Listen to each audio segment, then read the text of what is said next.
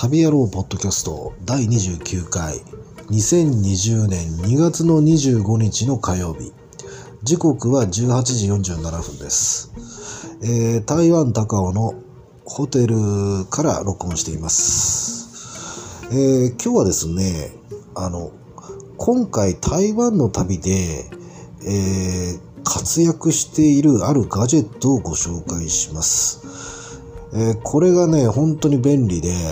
ポケトークっていうね、あの、翻訳ガジェット、翻訳端末なんですね。自動翻訳端末。でね、あの、ポケトーク、まあネットで調べていただくと、明石家さんまがね、宣伝してるやつで、まあ、ヨドバシカメラとかビッグカメラに行けば、普通にもうね、あの、どこでも扱ってます。うん。でね、えーで、まあ、えー、SIM カードが最初から中に入ってて、で、それが2年間、あの、まあ、使えるんですね。で、基本的には、あの、まあ、インターネットにつながってないと使い物にならないんですけど、まあ、SIM カードが入ってますから、で、その SIM カードっていうのは世界中どこでも対応してるんですね。だから、まあ、僕もいろんな国、まあ、何、何カ国か行きましたけどね、まあ、どこでも使えますね。でもね、正直中国は、えっ、と、例えば、これはいくらですかとか言って、あの翻訳機にやると、まあ、くるくるくるって回って、で、答えが返ってくるわけですよ。まあ、その中国語で喋ってくれるんですけど、中国はね、このくるくるくるがやたら長くて、まあ多分 SIM カードのつながりが悪いんでしょうね。っていうパターンで、正直中国であんまり使うものにならなかった。でも、今回、この台湾の旅行では、このポケトークが大活躍してまして、あのー本当に台湾は、例えば、これはいくらですか？とかでピッと、あの、こう、ポケトークにね、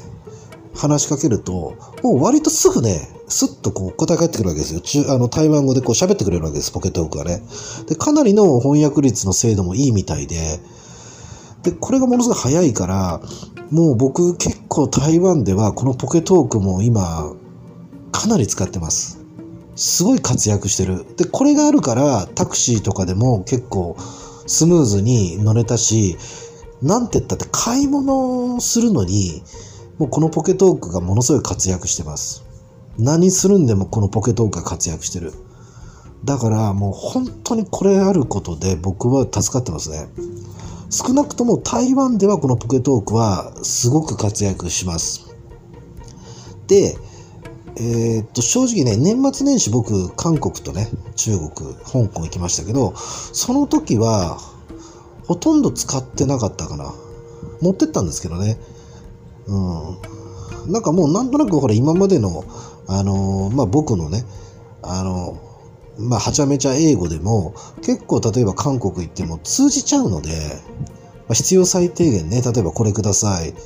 とか、これいくらですかとかっていうのは伝わっちゃうんで、だからポケットーク別に必要なかったんですよ。逆に言うとね。うん。で、今回ね、あの、高尾に来て一番活躍してるかな。台北はそうでもないんですけど、高尾に来てね、もう結構英語も通じないっていう場面が多くなんか遭遇してるんですね。うん、まあ台北でも結構使ってました、まあ使ってましたけど、高尾の方がなんかすげえ活躍してる気がする、昨日から。フル回転でね、あのポケトーク活活躍してるかな。うん。まあ、台北だと、まあ、基本やっぱりほら、僕のはちゃめちゃ英語でも通じたらそれでもういいわけなんですけど、まあ、それでも通じないっていう時にポケトークが出動するわけなんですが、あのーすごくね、あの、もう便利。あの、本当ポケトークは、これ買ってよかったな、本当思ってますね。うん。で、あの、中国行った時に本当に英語が通じなくて、あの、本当にポケトークが、あの、本当にこれ台湾ぐらい使えてたらよかったんだけど、このポケトークに中国で利用しますみたいな、その SIM カードの設定があるのね。中国だけ特別で、それ以外の国はみんな一緒なんだけど、でその中国語設定して僕は中国の深センで使ってたのに、ものすごいレスポンスが悪かったりとか、正直もう使ってるとストレスでしたね。だからもうその時は本当後悔したかな。ポケット多く買って損したかなと思ってね。いやー、結構ね、値段もするの2万円超えしますからね、これ、端末。定価が2万9800円で、えー、と、まあ、価格コムとかアマゾンとかね、楽天とか、ああいうところだと多少安くなってますね。2万円台、2万、どれぐらいだったかな？僕いくらで買ったんだっけな？僕僕はね、インターネットの限定モデル、あの限定色モデルとかいうの買ったんですよ。で、いくらだったかな ?2 万6千とかなんかわかんない。2万5千とかそれぐらいで買ったような気がしますけどね。それでも何にしても2万円超えでしたから、まあ、結構いい値段だったんですけど、あの、本当にね、例えばタクシー乗った時にこのポケトークで、とにかくレスポンスも早いんで、台湾に関してはね。とにかくレスポンス早いから、すいません、あの、例えば Google マップにして、ここに行ってくださいとか言って、言うと、まあもちろんね、英語でね、あの、I want to go here とかなんか言って、言ってもいいんですけど、やっぱ台湾語ですいません、あの、この、ここに行ってくださいとか言って Google マップとこのポケトークで翻訳したね、台湾語でやると、ものすごいやっぱり印象もいいんですよね。それとか、例えば今日もデザート屋に行った時にね、なんだかなんだかわかんない。漢字で書いてあるんだけど、これは何だろうな、みたいな。これがスープの方かないやいやいや、これはなんとか豆って書いてあるけど、これ何なんだろうみたいな。まあ、あの、とりあえず漢字だ。これはなんか豆料理だなとか、なんとか言うとか書いてあると、あ、これなんかスープだな、みたいなのはわかるんだけど、まあ、なんせその、僕が伝えられないわけですよ。で、デザート屋のおばちゃんとかも全然英語なんかわかんないから、だから僕がポケトークで、え、小豆と豆腐、で、小豆と豆腐のデザートを食べたいですとか言って言う、言うと翻訳してくれて、なんかおばちゃんが適当に見繕って、まあ、食べれちゃったりするわけです。それはまあめちゃくちゃうまかったんだけど、とか、あと、あの、例えば僕がね、今日、高尾で台湾カステラを買ったんですよ。で、その時に、もう道端歩いたらいきなり台湾カステラが現れて、でおお、これ台湾カステラのお店じゃんと思って、思わず興奮した、興奮したまま買っちゃったんですよね。で、まあ今部屋にあるんですけど。で、その時も写真バシバシ撮ってたら、ちょっとおばちゃんがえっ？みたいな顔をしてたの。で、僕がポケトークですかさず、あ、あのー、日本で台湾カステラはすごく人気がありますよ、つって、で、今、あの、高、今歩いてたら、台湾カステラのお店を見つけて興奮しています、みたいなこととか、で、だから写真を今撮ってました、つって。で、えー、すいません、この蜂蜜味のあの台湾カステラください、みたいなこと言ったら、おばちゃんがもうね、笑いながら、オッケーオッケーみたいな感じで、すっごい和みました。うん。で、まあ、そのに、ね、今日本人に台湾カステラも結構人気あるんですって言ったら、へえ、そうなの？みたいなのびっくりした顔したりとかして。だから、あの僕、僕が言いたいことは伝わってるわけですよね。で、これは本当にポケトークなかったら絶対できなかったことで、あれ多分、あの、例えば台湾カステラに関しても、あのこれ、たあの、本当にポケトークがもしなかったら何この外人まあおそらく多分日本人だと思うけど、何勝手に写真撮ってんのこいつみたいな。まあなんかっていうような多分顔されて、でまあ一応まあなんかカステラ買ってたからまあいいかぐらいな感じだと思うんですよね。でも、ポケトークがあったから、えー、そうなのみたいな。そんなに何日本人何その台湾カステラ何そんな人気あるの知らなかったわみたいな。で、あ、それで何興奮して何写真撮ってたのね面白いわみたいな。で、まあ、じゃあ、蜂蜜のカステラね、買ってくれるのありがとね、みたいな感じですごいね、まあ、全然印象違うわけですよ。それとか、あと、タクシー乗ってる時も、あの、いや、今日暑いですね、とか言って。まあ、タクシーのおっちゃん、少し英語わかる人結構いるんだけど、ちょっとやっぱ突っ込んだ話はわかんないので、いやー、私は日本にね、え、日本から台湾に一週間旅行に来てますとかって言うと、あの、まあ、なんだろう、向こうも、ああ、そうなんだ、みたいな感じで。で、いや、台湾はもう日本に比べてすごいあったかいですね、とか、あと、台湾はもう本当にいい国ですね、とか言って言うと、まあ、とにかくそこで会話が成立して、向こうもなんかそのも、物珍しそうに、何それみたいな。Google 翻訳とも違うし、みたいなね。うん。まあなんかちょっと面白そうな、なんかガジェットだ、端末だね、みたいな感じで、ちょっとやっぱ興味をそそるのもあるし、あの、まあ、とにかくね、僕の言いたいことが伝わるっていうのはすごくね、あの、いいですね。だから、台湾でポケトークは活躍してます。すげえ活躍してます。でも、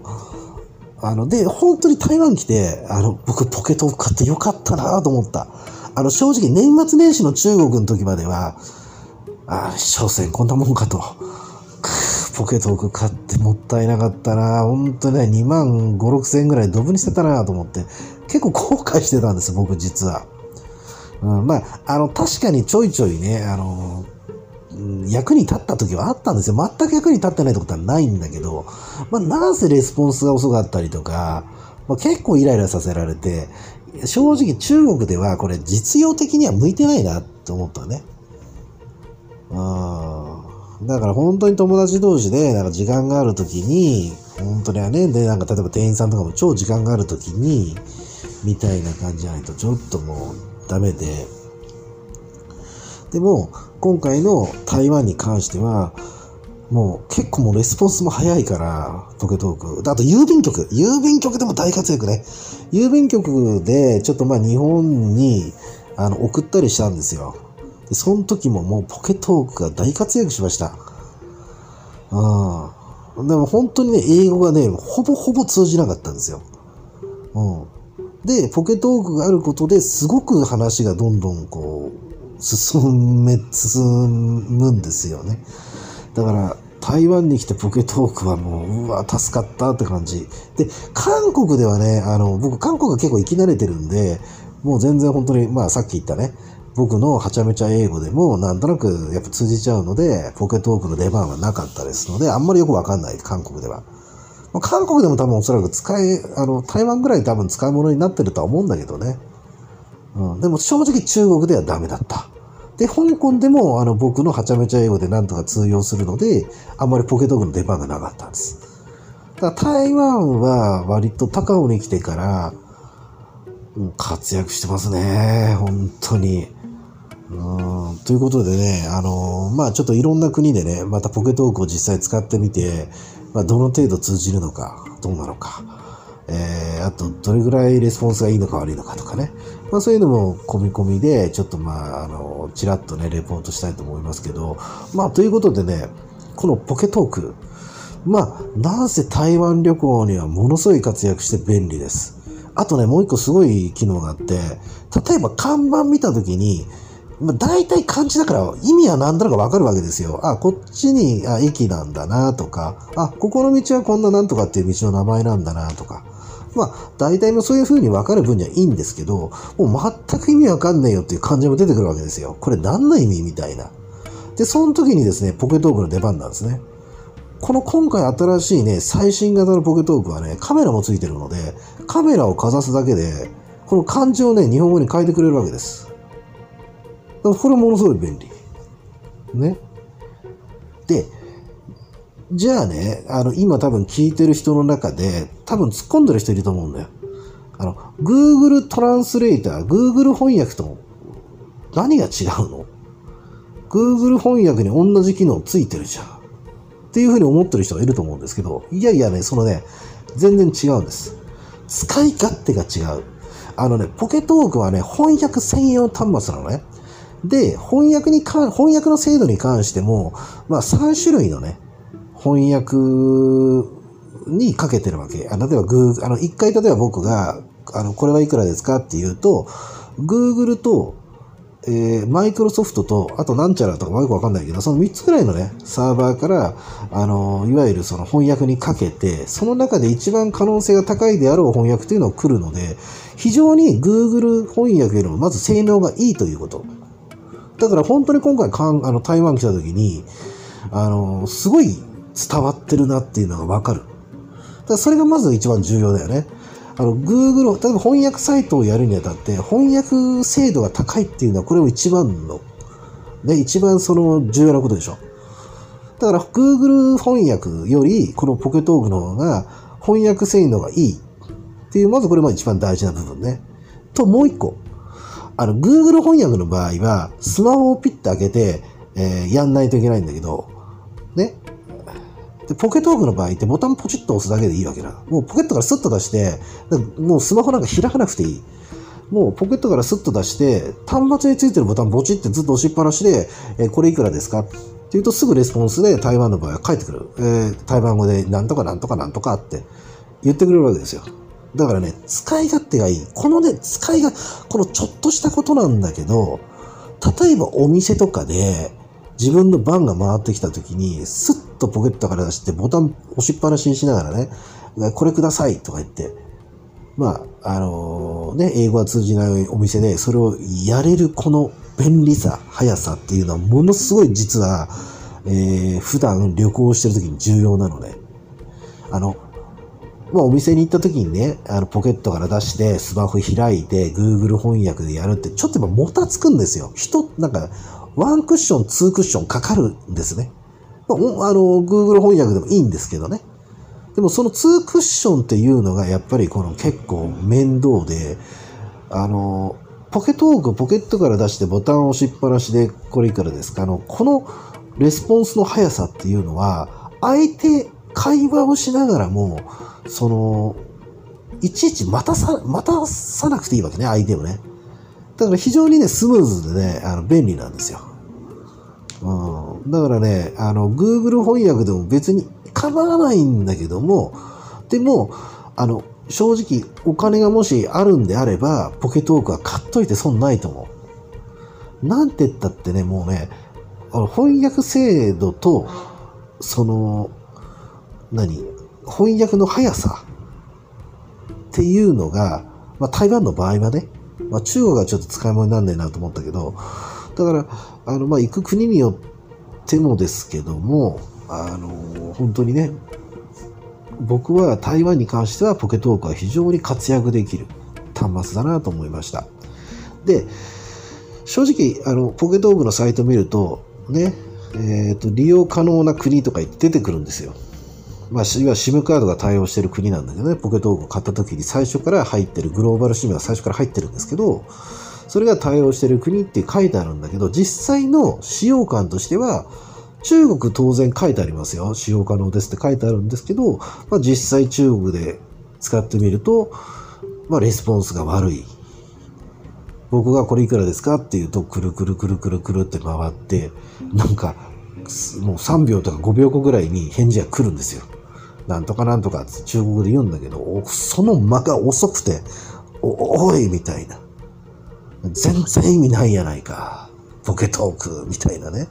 これはだから中国でも上海とかになるとわかりませんけど、少なくとも中国の深センでは使い物にならなかったですね。うん。全く使えないとは言えないけど、まあちょっとは使えましたけどね。うん。厳しかかなりやっぱりそのテンポが遅れる。うん。やっぱあの、もう、ワンテンポ、ツーテンポぐらい簡単に遅れて返事が来ちゃうので、正直、お店とかでもちょっと店員さんイラッとしちゃうというかね、なちゃっと、もうちょっと何、もう早く早くみたいな、うん。でも台湾は非常に使えましたので、一応報告ということです。えー、ポケトークですね。えー、ぜひ、興味のある方は、